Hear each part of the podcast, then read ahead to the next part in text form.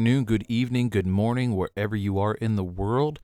I am trying to do a uh, a different intro here because I, I, guess the first 30 seconds or 40 seconds of the original uh, recording was being jumpy and very glitchy. So, happy to have you here. What we're going to be doing is we're going to be reading Field Training Manual 2000 25, which is put out by the War Department back in 1928. And this is a very relevant book. It's about 155 pages long. And what we're going to be doing is we're going to be reading through little sections of this throughout uh, the coming weeks until we're complete with it, because this is very important to know where we were, where we are going, and actually where we're at at the moment. It's a very, very important book. And so I'm going to splice in the rest of the audio because, like I said, um, I didn't want to do a, another 25 minute recording. So um, it was just a few seconds that was corrupted. So I'm going to splice in the audio and it's going to start here when the music starts. But this is a very, very important lesson, lessons that we should all be very familiar with. And then when I'm done with the field training manual, like I said, it may take a few, uh, more than a few weeks, several weeks, because I do these podcasts at random. So it may take actually a, a few months. And then we're going to go over the Constitution because both are very, very relevant. So when the music starts, this is when the audio cleans up and we will return where we were at. As you all know, okay, and if you're not, if you don't know, Okay, but as you all know, I'm part of the Michigan General Jural Assembly, and I'm also part of my county assembly as well. Now, let me just give you just a brief rundown of why I say that. The assemblies are very important, and if you're not familiar with the assembly, and the National Assembly, I suggest you go to national-assembly.net or go to my website, www.hishardline.com, and you can go click on the assembly link. And there are some relevant uh, podcast topics that I discuss. The top four to six, I want to say, are very uh, relevant with uh, educating you on the basics, um, especially the then and now in assembly. Um, there's a couple of them up there, but you'll find them also on the national-assembly.net uh, net website. And so, anyway, um, little brief history. And I'm not going to get into all the history here, but basically, what, what happened was we lost our nation we lost our nation in 1861. Uh, okay. When Congress adjourned sine die, which basically means they adjourned, some of them left and adjourned without setting a date to return because they were so upset at the fact that Abraham Lincoln accepted the presidency when he lawfully shouldn't have because he was an attorney. And per the original 13th Amendment, which means if you, which basically states that if you had a, you know, held a title of nobility or if you were an attorney or a lawyer, which basically, you know, if you pledged an allegiance, you know, or held a title of nobility from a foreign nation, you were not allowed to hold any office in the United States of America. Well, he did, and he was the first one that did, and it made several people mad. Fast forwarding to 1871, basically we were still in a constitutional crisis, and at that point, now Abraham Lincoln, up to that point, had initial uh, initiated uh, Lieber status, or basically martial law, which basically the military was uh, operating and providing basic essential services, 19 basic essential services for the people of America. Well, then out came 1871, the Act of 1871, which basically emerged a corporation which serves as our quote unquote government, which we have had ever since. Well, up until recently, in the early 2000s, like 2011, 10, 11, 12, right around there, um, there was a man by the name of Destry Payne who, uh, again, I'm not going to go into too much history here because I want to focus on the training manual here. But basically, avoiding of the 18 Act of 1871 ended up happening, and we ended up taking our country back. And we are reseating the seats. We brought it forward. We adjourned, and uh, or we um, we brought it. You know, we reconvened the seats that sat vacant, and we, um, excuse me, we basically what we did is we brought the seats that were sitting vacant to uh, present day and uh, I want to say it was 2010. Don't quote me on that year. I believe it was 2010. Okay, And so we basically what's happening is we are returning back to original jurisdiction where we the people are returning back to self-governance and taking back the power. And so all these dictators that basically don't have your best interest at heart in DC there we dissolve the corporation, or at least we put out requisitions, and part of those requisitions was to dissolve and bankrupt the corporation, which Donald Trump, J. Trump did.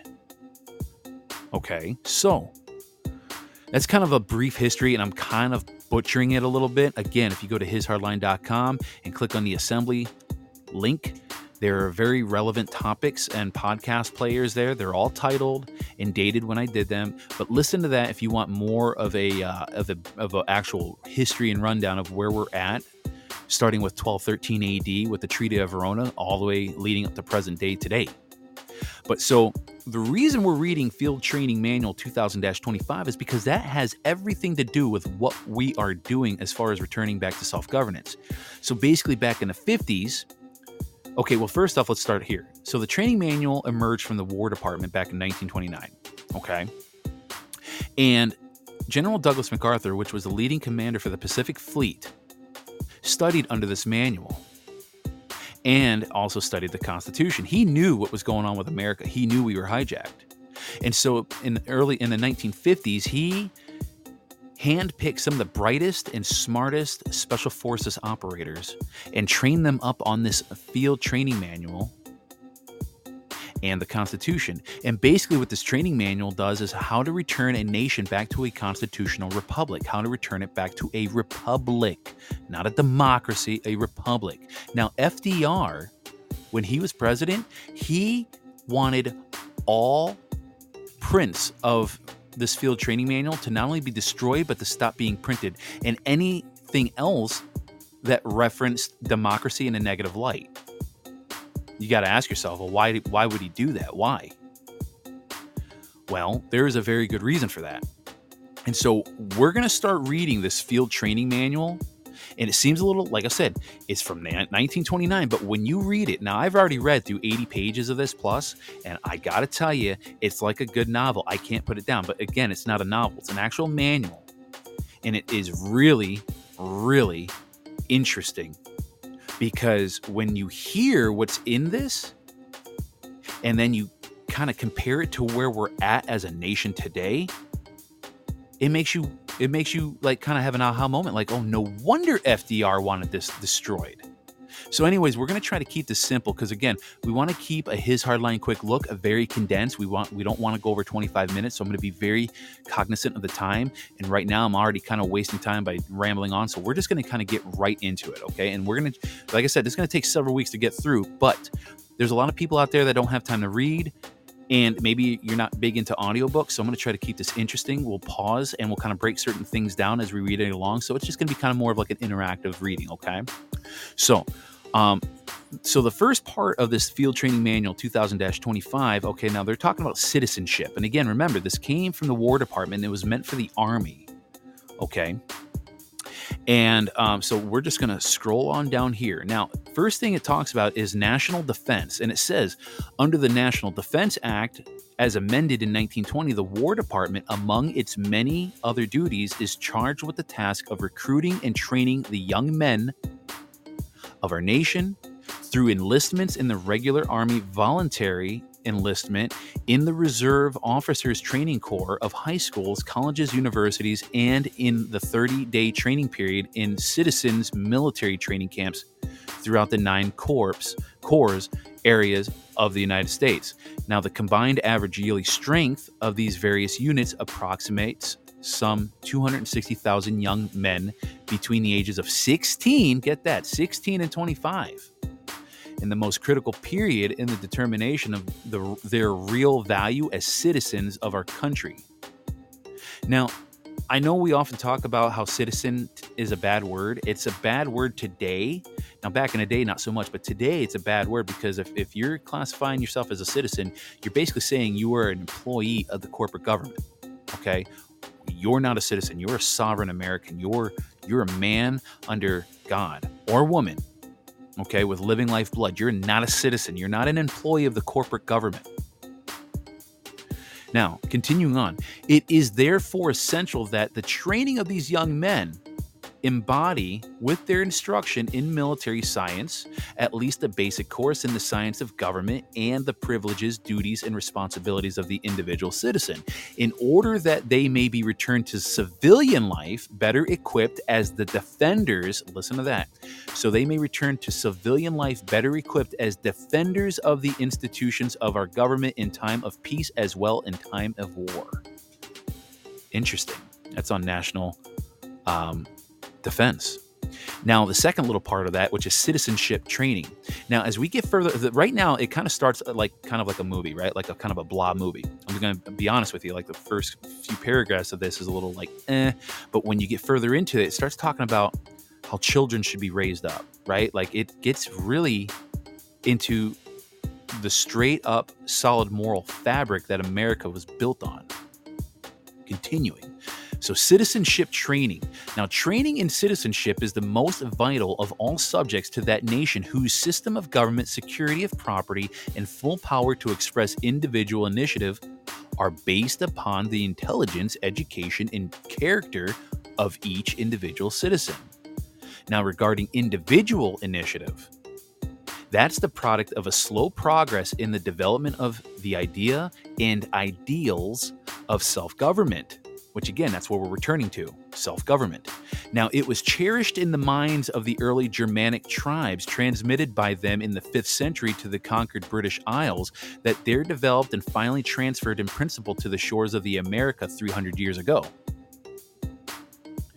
Now, from the landing of the first settlers through the slow and perilous years of colonial development, the struggles of the revolutionary days, the hardships and privations following the adoption of our Constitution, the winning of the Great West, the fight to save our Union, and the tremendous accomplishments in the development of agriculture and industrial resources, individual initiative, coupled with community cooperation, has been a determining factor, a spur to our achievement, and the guarantee to our national security. Now, the protest of the colonies against usurpations of the rights of citizens and the Declaration of Independence and the Revolutionary War, now the writings and adoptions of the Constitution of the United States, and the ever increasing development in population, industrial wealth, and security, denoting the achievements of the United States, would not have been possible lacking the spirit of individual initiative and the talent for self government and the United States worked out its own destiny by the simple process of hard labor, inspired with the knowledge of full opportunity and the exercise of individual ability, and sure reward and protection in the possession of the fruits of their labor. Interesting.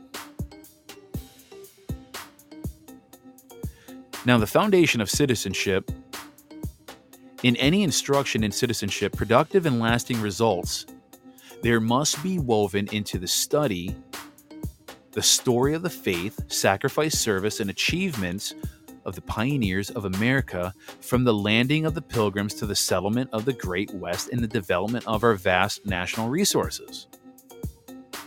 Now, the story, which is pregnant with hope, faith, courage, and all the will to work, is the rock foundation upon which to build the structure of citizenship in the youth of the day that the future may be assured in perpetuity in perpetuity of the institutions principles ideals and traditions the development of which has made the united states great among the nations of the world. Now a study of the census reports of the united states particularly during the past 50 years reveals a condition that to every thinking man and woman is fraught with grave danger to the con- continuation and maintenance of our constitutional form of government and the blessings of liberty which we enjoy. We must be prepared to recognize this situation and find the solution of the problem. So, we talk about social phase of citizenship now, regarding that, As a result of the changing life stream of America, there has arisen one of the greatest problems of our national life.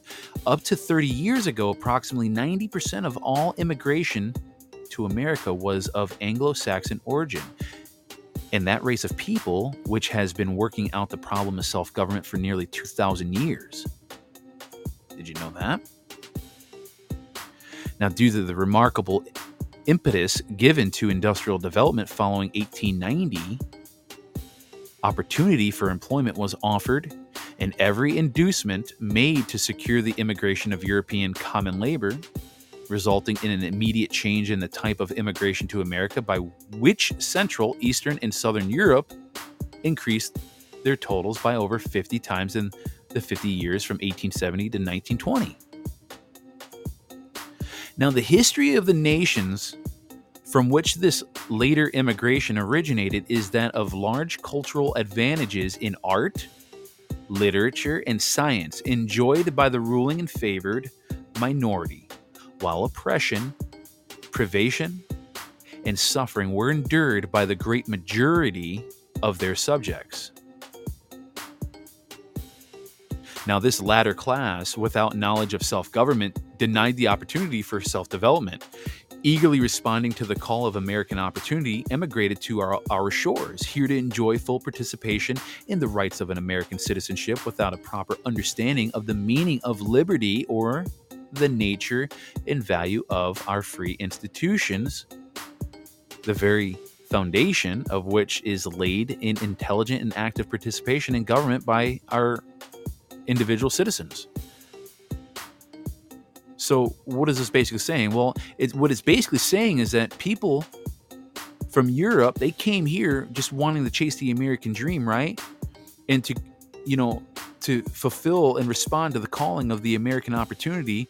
So they came to our shores to try to be participatory in the American dream, right? And try to be a citizen but never really having a full comprehension of what the meaning of liberty really meant.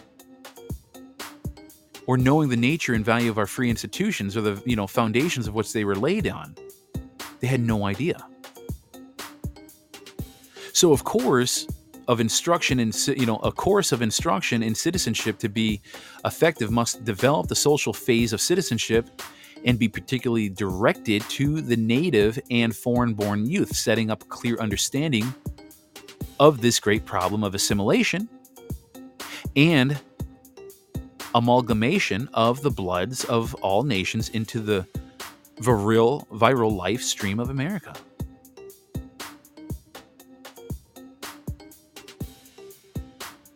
Now, as far as the economic phase of citizenship, the individual achievement of America have become the marvel of the world. Therefore, the economic phase of citizenship must be developed with careful study and with all the wisdom we possess that we may assure continued progress to the welfare, tranquility, and enrichment of our own citizens, and at the time, at the same time, steer a safe course for our ship of state in the maelstrom of world envy engendered by a knowledge of our wealth and power. Now, in the accomplishment of our industrial achievements, the United States has reinvested its profits in the development of horsepower, automatic machinery, labor saving devices, transportation, communication, organization, administration, and since the World War, has given further impetus to its accomplishments by sharing more and more the fruit of her industries with the wage earning class. In the progress thus made, the demand for brains to replace brawn have been ever increasing factor in the production of our goods as to as to quantity and quality in order to maintain our sense of well-being, high standards of living, and to meet the competition of the world at large. Now, a course of instruction in citizenship must emphasize the necessity of the education of our masses as an economic measure in supplying the great need of modern industry. Now, hold on one second. What's going on here? Oh, there we go. Eh, usually it plays over again. We're almost done here anyway. But with the philosophy of American government, the philosophy of government as set up under our Constitution, which, by the way, I was kind of debating between either doing this or reading the Constitution first, but you know what? We're going to do that later on. But as set up under our Constitution, finds its keynote in individualism as opposed to that misguided philosophy of government collectivism, which makes the state paramount in its demands over the inalienable rights of its individual citizens. Incomprehensible as it may seem, the political problems of America and of the world at large are embodied in this question of individualism as opposed to collectivism as the philosophy of government for the future development and welfare of nations. Emphasis must be laid upon the benefit and advantages accruing to each individual citizen of our country under the form of government set up as the supreme law of the land in the Constitution. Now, this says in the Constitution of the United States of America. What it should read is in the Constitution for the United States of America. There's a big difference in that word of and for but I'm going to insert four in there because that's what it should have been. But that concludes our uh, section one, which is basically the introduction of the field training manual. Okay. Um, like I said, the first the first section was kind of, eh. like I said, you, you kind of listen to it and it's like, okay, you kind of you think, all right, this this is just gonna make me fall asleep and take a nap. But I promise you, as we get further along the reading, just stick with it because I'm going to tell you right now if you really want true history and you want a true sense of an actual manual on how to return back to a constitutional republican form of government, you need to listen to this because it's very vital. And if you're not going to listen to this because it seems boring to you, that's fine. You're not one that we're going to need in the assembly. We'll have many more men and women that are going to step up to the plate and answer that calling.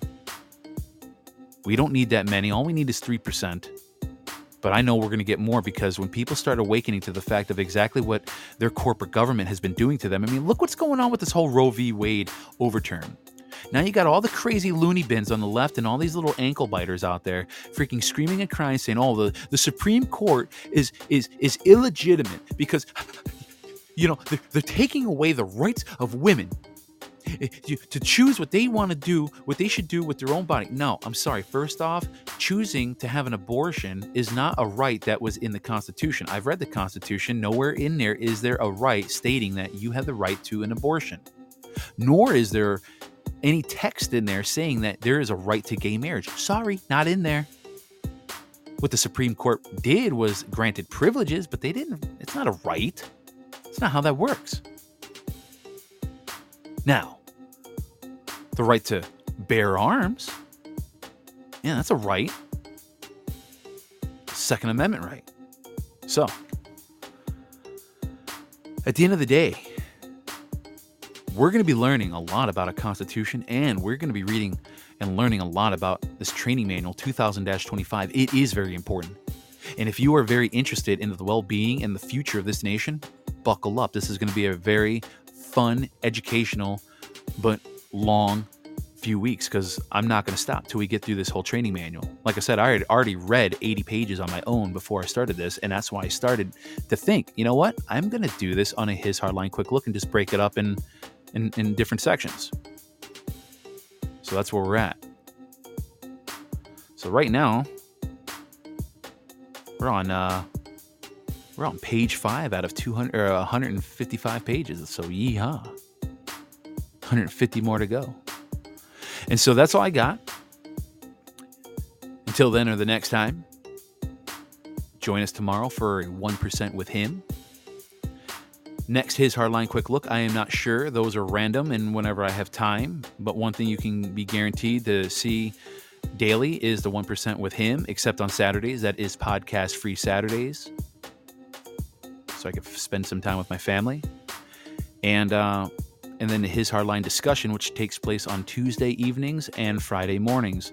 Now, there's a Friday in July. I'm not going to be able to do it. I'm going to have to let Donna know. because uh, Donna and I we discuss everything that's gone on with her fight and you know kind of exposing some of the corruption every Friday morning at 8 a.m. The 15th, I think it is. Let me pull this up. I think it's the 15th. Let me see. Let me make sure before I start spouting my big mouth off. Um, yeah, it's the 15th because I got some dental work I need to do, and it's an 8:30 appointment. I tried pushing it later in the day so I didn't have to miss the show, but if I canceled it and rescheduled, I wouldn't be able to get until winter, and it needs to be done. So that will be a day that you will not see us on. And there'll be one day in August, but as we get closer to August, I'll let you know there too. It's a Friday uh, for my daughter's birthday. We're going uh, somewhere for her, so I won't be home for that. But uh, so anyway, but you can check out the website and just kind of get a glance at what's going on with the shows and when they air, um, hishardline.com. So I hope you all have a very blessed day. And like I said, um, come and join us. Whenever you see the His Hardline Quick Look, this is what we're going to start doing. We're going to be reading out of this field training manual, and we're not going to stop until we get through all 155 pages of it because it is very relevant with where we're at, with where we're going with the assemblies. And listen, if anybody is listening to this that's part of the assembly and you want to use this as an educational piece, I highly recommend it because, like I said, there's not a lot of people that really want to invest the time to read. And it seems like more people or are more audiobook type people. I know I am. I know Destry, who just chimed in right here. You know, he does a lot of, you know, does a lot of work where he has, you know, AirPods in his ears. So he's always listening to different information and you know audiobooks um, that's what we're going to do. So we're going to be reading through this and then after we get through the field training manual 2000-25 we're going to go through the constitution because guess what? Like donald trump said people are going to start to understand and know and learn their constitution. Because in order to move forward in this nation we have to have a good solid understanding and knowledge of this. But this field training manual I wanted to get through first because this is very interesting. So that's all I got. Until then or the next time, I hope you all have a wonderful, blessed day, and we'll be back. Let's see if tomorrow, let's see, today's Monday, tomorrow is Tuesday. We're doing a His Hardline discussion. So I'm not going to do a quick look tomorrow. We'll probably do a quick look on Wednesday, and we'll go into section two, which is the mission of course. So that's it. Have a great day, great evening, great morning, wherever you are in the world. I am Jason, the co host with God and Jesus Christ at my side. And remember, share this podcast far and wide. And if for whatever reason Podbean wants to do what they did to David X22, go to hishardline.com or go to national-assembly.net and you'll be able to find out exactly where I'm at and where I'm, you know, broadcasting from. But I don't think I have anything to worry about for a while. I'm not quite big. I don't have a huge following of millions of people with millions of downloads, at least not yet. Okay, so I think I have a while before I ever get censored, but we'll see. I don't know. Everything's anything's possible. So, all right, that's it. We'll see you later.